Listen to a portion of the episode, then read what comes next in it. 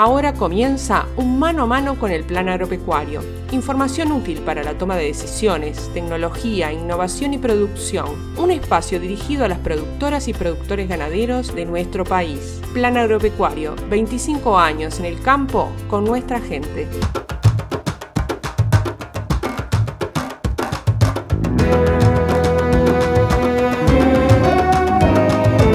Amigas y amigos, es un gusto reencontrarnos en mano a mano con el plan agropecuario, todavía afectados, muy afectados en general por esta sequía, por eso vamos a estar conversando al respecto con un productor de Sarandí del Chimas, precisamente con Diego Echenique, con quien compartíamos hace algunos días su experiencia luego de la jornada que se realizase allí en Ñapindá, pero ahora fuimos por otro motivo, saber qué estaba haciendo eh, en una situación como esta de la sequía, un productor referente que realiza pastoreo racional, que siempre trabaja con pasto, cómo lo ha afectado la sequía y qué medidas se está tomando al respecto. Está suplementando vaquillonas, está suplementando los terneros. También vamos a estar hablando sobre canutillo, esta pastura natural que muchas veces, como vamos a estar escuchando por la palabra del investigador Martín Jaurena, muchas veces se tomaba como una maleza, había que bajarla porque molestaba en el campo, pero eh, realizando el manejo adecuado se puede convertir prácticamente en un verdeo, en una pradera si se maneja bien, se corta cuando hay que cortar, se fertiliza y además se come en tiempo y forma y sobre todo esto se va a estar refiriendo el investigador del Instituto Nacional de Investigación Agropecuaria. Nosotros sin más que agregar vamos directamente a la palabra de los protagonistas de hoy.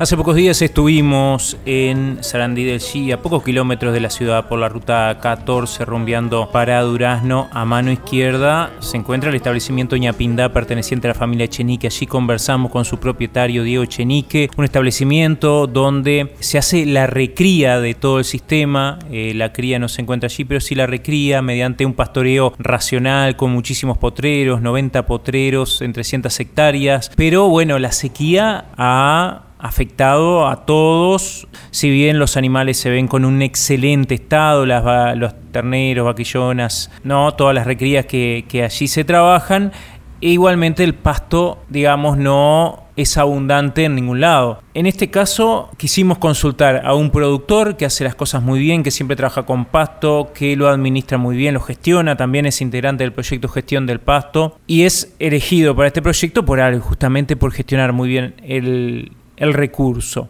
Queríamos saber qué estaba haciendo un productor de estas características. Y bueno, Diego nos cuenta cómo está trabajando, está pastoreando, está suplementando y al respecto lo consultamos justamente para conocer cuál es su manejo, que este año lo ha tenido que ser distinto a lo que venía siendo estructuralmente, ya que la situación es compleja para todo el mundo. Vamos a la palabra de Diego allí en Ñapinda.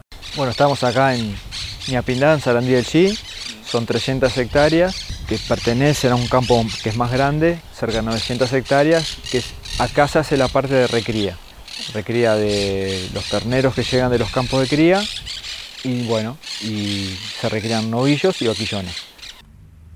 Bien, Diego, este año ha sido un año particular. ¿Qué medidas venís aplicando, venís implementando en el predio frente a esta sequía? Bueno, las medidas que se han tomado extra es, normalmente los terneros se destetan siempre fin de enero, principio de febrero y eso ocurrió como todos los años.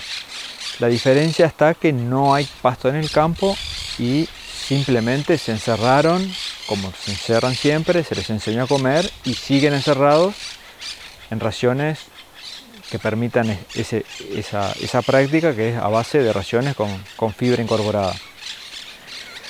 Lo que son vaquillonas que están a campo, campos secos, sin verde, esos están recibiendo alguna suplementación a campo, ya sea puede ser con, en este momento es con burlanda de maíz o sales proteinadas. Bueno, podemos hablar particularmente eh, de cada categoría, por ejemplo, en las vaquillonas. ¿Cuál sería el manejo respecto a la suplementación? Las vaquillonas de sobreaño, que están cercanos a los 260 kilos. Se cambian, seguimos el, programa de cambiar de potrero. En este momento son dos días comiendo solo fibra, porque es lo único que tienen, y se les da 2 kilos de burlanda por día. Y respecto a los terneros, ¿cómo sería el manejo? Tal vez contarnos cuál es el manejo habitual que haces todos los años y en especial teniendo en cuenta este año. El manejo habitual de los terneros es, se destetan a camión, se traen, se descargan en las mangas, se les enseña a comer en comederos lineales, fardo más ración, ración de terneros, y después entre la semana y los 10 días se van largando al campo con ración, al 1, 1,2, 1,5% de ración según las circunstancias. Este año particular, como no hay nada de, no hay pasto para comer, se decidió mantenerlos encerrados con la ración de destete, pero con fibra incorporada en comeros autoconsumo. ¿Es una ración que utilizás en estas circunstancias? ¿Ya la habías usado? Sí, fue hecho anteriormente. Habitualmente lo que se hace es algún ternero chiquito de menos de 90 kilos se lo deja con, autoconsumo, con ración en autoconsumo, para que no tengan que competir con los más grandes por, por, la ración. O sea, se largan los grandes y los chiquitos quedan. Eso a veces se hace, algunos años se hace. Este año todos. ¿Qué le ofreces a los terneros entonces en el autoconsumo? ¿Qué tipo de ración y cuánto? En el autoconsumo va la ración que ellos aprendieron a comer en comederos lineales. Después que saben comer, se, les va, se les incorpora el autoconsumo, el comedor de autoconsumo, que lleva un bolsón, unos 500 kilos más o menos, y es la misma ración, en este caso es de, de 18% de proteína, que se le incorpora cáscara de arroz, digo, viene de fábrica, ¿no? Para, para, que puedan, para que puedan vivir solo a ración. ¿Hasta qué tiempo, peso pensás mantenerlos a los terneros, eh, suplementándolos? En otras ocasiones, cuando uno lo hace a los chiquitos, es hasta los 120 kilos, se incorporan al campo más ración. En este caso, como es incertidumbre total el tema del clima, y van a seguir así. No, tiene, no, hay, no hay otra forma que sigan así capaz que más de 150 kilos pueden ir al campo con, ración a comer granilla seca, pero hoy como está planteada la cosa... En el proceso el manejo eh, va cambiando y también el tipo de alimento. Se va cambiando la ración, ¿verdad? Posiblemente lo que haya que hacer es hacer dos lotes, uno con un autoconsumo con 18 que sean los chiquitos o 16 que sean los chiquitos y otro con, con menos proteína para los más grandes. Pero siempre, si están cerrados, con fibra. En un establecimiento como este que se trabaja siempre con mucho pasto, tal vez pensar en un destete estructural de este tipo puede llegar a ser caro en el sentido del el insumo por su costo, ¿no? ¿Cómo lo ves tú? Y también si hay algunos elementos que se deben tener en cuenta pensando en este tipo de ración, este tipo de suministro, en este caso sin ser peleteada, que también hay, mucho polvo, ¿qué aspectos hay que tener en cuenta cuando se realiza un destete de este tipo? Es, sí, es más caro, es más caro, no significa que no sea redituable, ¿no? Porque este, es de las formas, creo que de encierro, de la que de por sí es redituable en la relación kilos ganados, costo de ración, ¿no?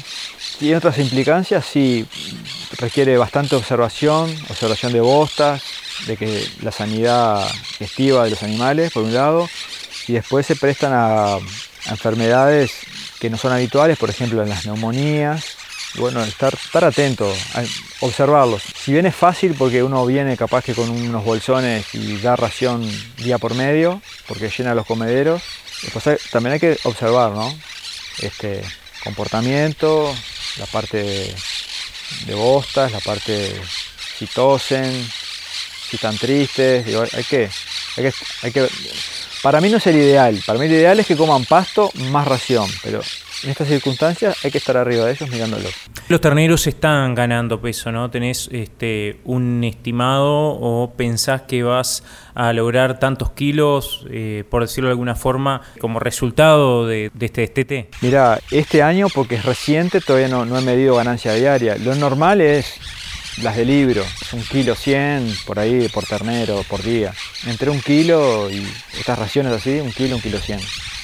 Agradecemos a Diego, también pedimos disculpas por el sonido, ya que habían mucho, mucho cotorrerío porque este, eh, justo estábamos cerca eh, de un nido. Este trabajo se realizó en el marco de justo una entrevista, ya que se va a realizar ahora en marzo el Congreso Internacional de Pastoreo eh, racional y uno de los entrevistados, una de, las referencias y experiencias que se tienen en cuenta justamente es Diego Echenique. Eso nos habla de la importancia que tiene Diego como productor, como referencia justamente para mostrar cómo se trabaja y qué resultados le brindan realizar un pastoreo de estas características, un pastoreo racional. Nosotros continuamos con más mano a mano con el plan agropecuario y ahora vamos a las actividades de la institución. Y la llevó a caminar por corrientes. Vamos a las actividades del Plan Agropecuario para los próximos días. Le comentamos que se encuentran abiertas las inscripciones para realizar el curso a distancia sobre recrías vacunas dirigido a productores y jóvenes vinculados al sector agropecuario. Tendrá una duración de seis semanas. Va a estar iniciando el 10 de abril. Los tutores para esta cursada serán los ingenieros agrónomos Esteban Montes y Jimena Gómez y las doctoras Betina Coppola y Valentina Herrera. Toda la información disponible en la página web del Instituto Plan Agropecuario. Allí van a tener los temas que se van a estar tocando, destetes como inicio de la recría, manejos en torno al destete, crecimiento y desarrollo, aspectos parasitarios, aspectos nutricionales, números relevantes en la recría vacuna y manejo. Todo allí disponible y accesible en la página web del Plan Agropecuario. También están abiertas las inscripciones para realizar el curso destinado a técnicos vinculados con el sector agropecuario de facilitación de procesos decisionales en sistemas agropecuarios. Tendrá una duración de 10 semanas, se realizará de forma semipresencial estará dirigido, tutoriado, mejor dicho, por técnicos del plan agropecuario. Va a estar comenzando el 13 de abril. Entre las temáticas que se van a estar tocando está el facilitador y el desempeño de su tarea, en su rol, la comunicación como pilar de la facilitación, metodologías de trabajo en procesos de facilitación, la gestión de los procesos, eh, metodológicos, la facilitación, los procesos decisionales, el diagnóstico a nivel predial como un punto de partida y un proyecto final integrador. Toda la información disponible en la página web del Plan Agropecuario actividades de extensión y capacitación, publicaciones, videos y todas las novedades de la institución actualizadas. Visite nuestra web en planagropecuario.org.uy.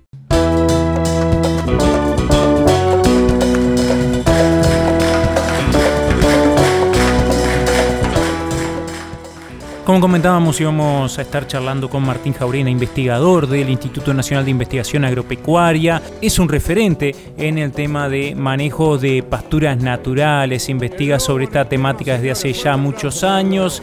Y por eso vamos a estar conversando con Martín sobre una especie que muchas veces no se la tiene en cuenta como una forrajera al revés, justamente lo que se trata es de eliminar, de bajar su presencia en los establecimientos, como es el canutillo. Canutillo ha sido muchas veces combatida justamente al no conocer sus ventajas como productora de forraje. A esto se va a estar refiriendo Martín Jaurena en esta entrevista que realizáramos hace algunos días en Tacuarembó, más precisamente en la estación experimental de Iña de esa ciudad. Vamos precisamente a la charla. Eh, Martín, eh, una opción viable, por lo menos que está investigando INIA, es el uso del canutillo en los predios ganaderos, ¿no? Como una opción de alimentación. Sí, el, uso del canutillo es algo que, bueno, que nos ha llenado mucho de satisfacción y sobre todo porque es una, tecnología de manejo que los productores la están adoptando en distintos, distintos lugares de Uruguay, sea eh, Durazno, Cerro Largo, Rivera, Tacuarembó, donde estamos ahora, Artigas, Salto hay muchos productores que lo, están haciendo, lo están haciendo con mucho entusiasmo. Hasta hace muy poco tiempo hablar de canutillo era hablar de control. ¿Cómo puedo controlar esa planta que se me va?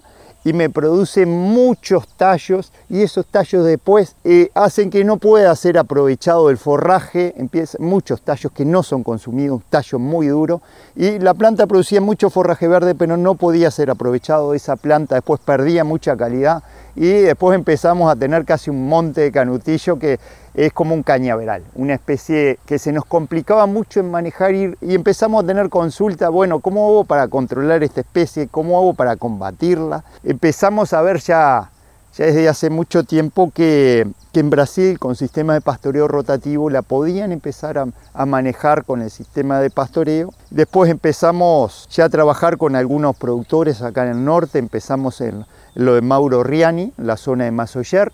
Eh, una experiencia muy linda, un sistema de pastoreo rotativo muy sencillo también. Primero empezó con 8 potreros, ahora está con 10 potreros que los va rotando 3, 4 días cada uno. Y en un sistema ahí donde empezó a agregar otras funcionalidades. No, no era solo el sistema de pastoreo rotativo, sino que en algunos momentos se hacía un control con pastera. Eso nos permite tener una muy buena calidad de forraje después. Y lo, y lo empezamos a fertilizar porque vimos que era muy parecido a manejar casi como una festuca en otoño. Una planta que crece muy fuerte, que domina donde está el canutillo, empieza a crecer muy fuerte y que respondía primero al nitrógeno Después si le aplicamos una segunda vez nitrógeno, urea, había una respuesta muy buena también y sobre todo después de eso había esta respuesta al fósforo, algo, algo increíble que lo podemos ver en una, una especie nativa. Teníamos algunos datos o resultados de trabajo que había hecho el compañero Jerónimo Cardoso en Rocha, donde donde había visto niveles de, de, respuesta a la aplicación de nitrógeno de más de 50 kilos de materia seca de forraje por kilo nitrógeno aplicado. Algo que está inclusive hasta encima de lo que podría esperar yo para una festuca o un nivel de reglas. Un nivel muy muy fuerte de, respuesta al nitrógeno. Pero precisábamos tener siempre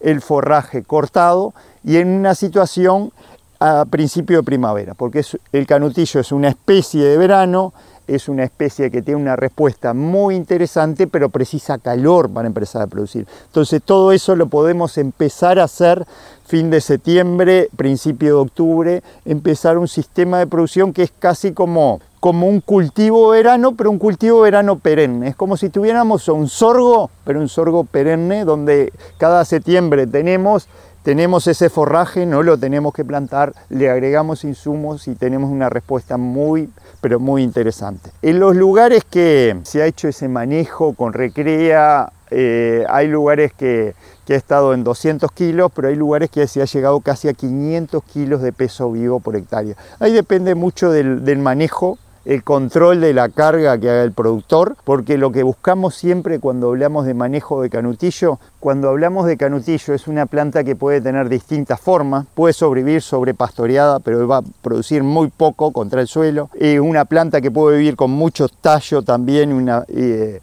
en una estructura que es muy poco aprovechada con el animal, o una planta donde puede producir mucho forraje. Lo que hemos visto que esa alta disponibilidad y producción de forraje de calidad precisamos un nivel de forraje remanente cuando hacemos el pastoreo rotativo, entonces ahí estamos precisando 12, 15 centímetros de forraje remanente y bueno, y darle un periodo de descanso, una planta que se adapta muy bien al pastoreo rotativo, porque si no el pastoreo continuo muchas veces es, eh, hay mucho pastoreo selectivo y bueno, y se empieza, empieza a perder calidad. Pero en el pastoreo rotativo es una de las grandes ventajas que tiene esta especie, podemos dejar acumular hasta 25 centímetros y volverla a consumir después hasta 12, 15 centímetros, donde le sacamos la parte más verde, lo que tiene más valor nutritivo. Ahí tenemos distintas experiencias de productores, algunos están empezando, los primeros años es un poquito más lento porque el canutillo tiene que adoptar toda esa estructura a lo que es una planta forrajera con muchos macollos, muchos forrajes, a veces se demora uno o dos años y también dependemos de que el clima nos ayude. Eh, es una planta que produce muchísimo, en, los veranos lluviosos, una planta que resiste bastante bien, tenemos algunas experiencias en Rivera, en Artigas, donde ha resistido bastante bien la sequía, pero ahí ya produce mucho menos. Pero en un verano lluvioso, en un verano eh, donde nosotros lo podamos fertilizar, que no han sido estos últimos, pero eh, ahí la respuesta es increíble y es como si tuviéramos un, verdeo perenne en, el campo, algo, algo muy lindo, donde tenemos muchos productores entusiasmados, algunos productores lo están usando en cría, otros productores en recría, otros se hacen un banco de forraje, eh, lo fertilizan o lo cortan nomás y, y, lo dejan acumular dos, tres meses. Después que lo cortan el forraje dura mucho tiempo, se puede guardar 80, 90 días ese forraje y no, y no pierde tanta calidad. Así que hay distintas estrategias de manejo y bueno, en, eso estamos, en que, que los productores lo, lo usen. Hay una cartilla técnica de INIA con 10 recomendaciones de manejo para, para empezar a trabajar sobre el canutillo, que, donde están las pautas básicas de de lo que es el corte, de lo que es la fertilización y de lo que es el, manejo de pastoreo para hacer un, uso óptimo en esta especie. ¿Cuándo es el corte? ¿Cuánto, pensando también que, se le agrega este, fertilizante? ¿Cuánto es el estimado? Esto sí hay que hacer algún análisis de suelo. En el caso del fósforo me imagino que sí. Lo del corte. Primero, lo del corte depende de la situación. Si estamos en un canutillo de esos que es, casi un cañaveral, ahí nos conviene cortarlo en otoño temprano para poder entrar después con la fertilización en primavera porque ahí, ahí se van a morir muchos macollos, van a quedar muchos espacios libres que tienen que ser colonizados de a poco. Si ya estamos en una situación donde hay algunas cañas, se podría cortar en primavera, es más, y algunos productores donde ya no hay tanto canutillo, el segundo año ya lo empiezan a fertilizar, a pastorear y el, y el corte ya es para acomodar la calidad de forraje, ya se hace en noviembre, diciembre. Si no se hace en septiembre, otoño, si quedaron muchas cañas del año anterior. Si no se puede hacer un segundo corte entre una fertilización con urea y otra. La mayor parte de los productores están fertilizando, empiezan a fertilizar con urea, una primera fertilización 100, 120 kilos de urea por hectárea, y después algunos que están haciendo una segunda fertilización con nitrógeno, que la primera sería en fin de, fin de octubre, la segunda quincena de octubre, y la, segunda se podría hacer en noviembre. En la segunda fertilización, ahí podríamos estar fertilizando también con, con fósforo o con algún, o con algún fosfato de amonio, o utilizando esas dos, porque ahí es cuando el canutillo pasa a tener una tasa de crecimiento muy grande y bueno, y, es que explota, ¿no? Cuando tiene agua y nutrientes, eh, fin de diciembre, enero, ahí tenemos situaciones que, donde, donde produce muchísimo. Ahí. ¿Qué pasa con promover tanto el canutillo con el resto de las especies nativas? Bien, el canutillo es una especie muy dominante, donde está, de hecho ya es dominante, y, bueno, quizá un poco la, fase un poquito más negativa de esto es que domina, con este manejo domina aún más. Y bueno, las otras especies no es que se pierden, pero empiezan a estar postergadas y quizás baje un poquito el número de especies, la diversidad.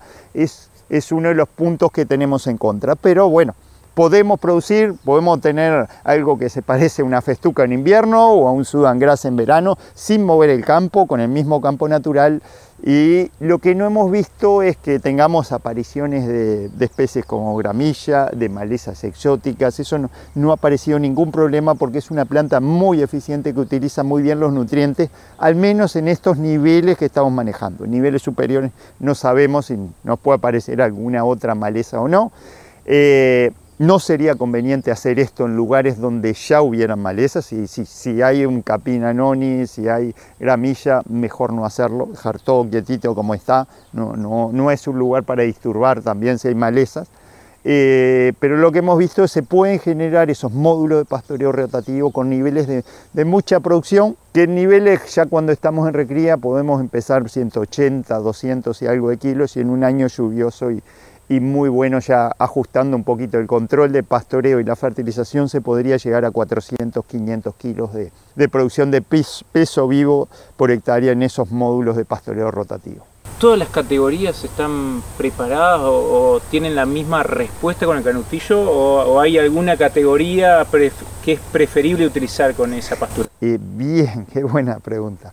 estamos hablando que es una, una planta y una planta de verano que tiene 10 11% de proteína, entonces estamos casi al límite de lo que precisaría una categoría de recría. Para las vacas de cría está muy bien, es muy fácil de utilizar, aparte lo comen mucho mejor.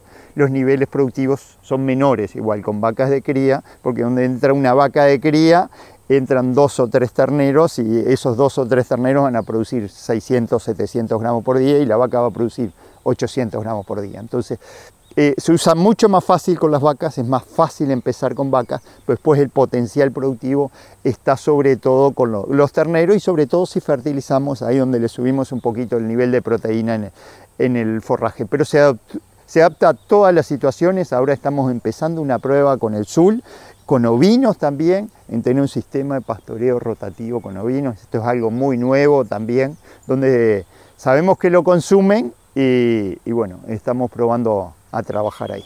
Agradecemos a Martín por haber compartido esta nota, esta conversación con eh, nosotros, la verdad que muy ilustrativa, ver distintas opciones muchas veces sin tener que eh, invertir tanto dinero si lo que queremos es incorporar una forrajera que nos permita tener materia seca disponible en determinado momento eh, simplemente con el manejo, sí, claro está, con un manejo que implica cortes, que puede este, implicar fertilizaciones, pero que puede ser de menor costo que si lo que queremos hacer es incorporar una exótica justamente al predio del establecimiento y de esta forma no estamos rompiendo el suelo y bueno, estamos maximizando la producción que hoy tenemos en el establecimiento, por lo menos de forraje.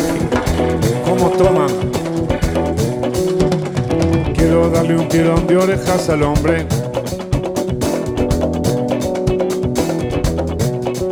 Amigas y amigos, hace un gustazo haber compartido otra emisión de Mano a Mano con el Plan Agropecuario a través de Radio Carve, Radio Tabaré, Radio del Oeste y La Hora del Campo. Para nosotros ha sido un gustazo primero compartir la palabra de los productores que son los que realmente sienten el rigor, como en este caso de la sequía, son los verdaderos afectados hoy, pero también son los verdaderos afectados en lo que se viene, ¿no? Cuando hablamos de ciclos biológicos como es la producción ganadera, también agradecemos a Martín Jaurena por compartir esta investigación que se viene realizando por parte de INIA a nivel de estación experimental, pero también a nivel de los productores, ya que este, se están validando estas formas de producción, como es la producción de canutillo a nivel de campo, eh, a nivel comercial, donde importa, porque allí es donde se produce, es donde hay que satisfacer las necesidades justamente de las políticas públicas, en este caso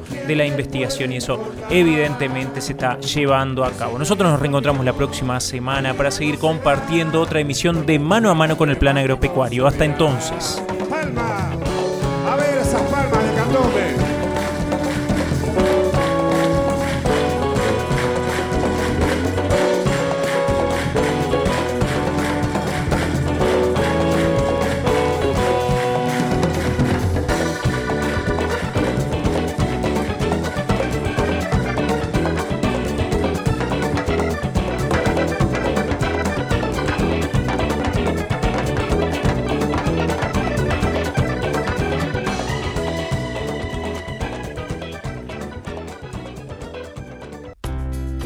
Para continuar compartiendo información y poniendo a su disposición herramientas para la producción ganadera de nuestro país. Plan Agropecuario, 25 años en el campo con nuestra gente.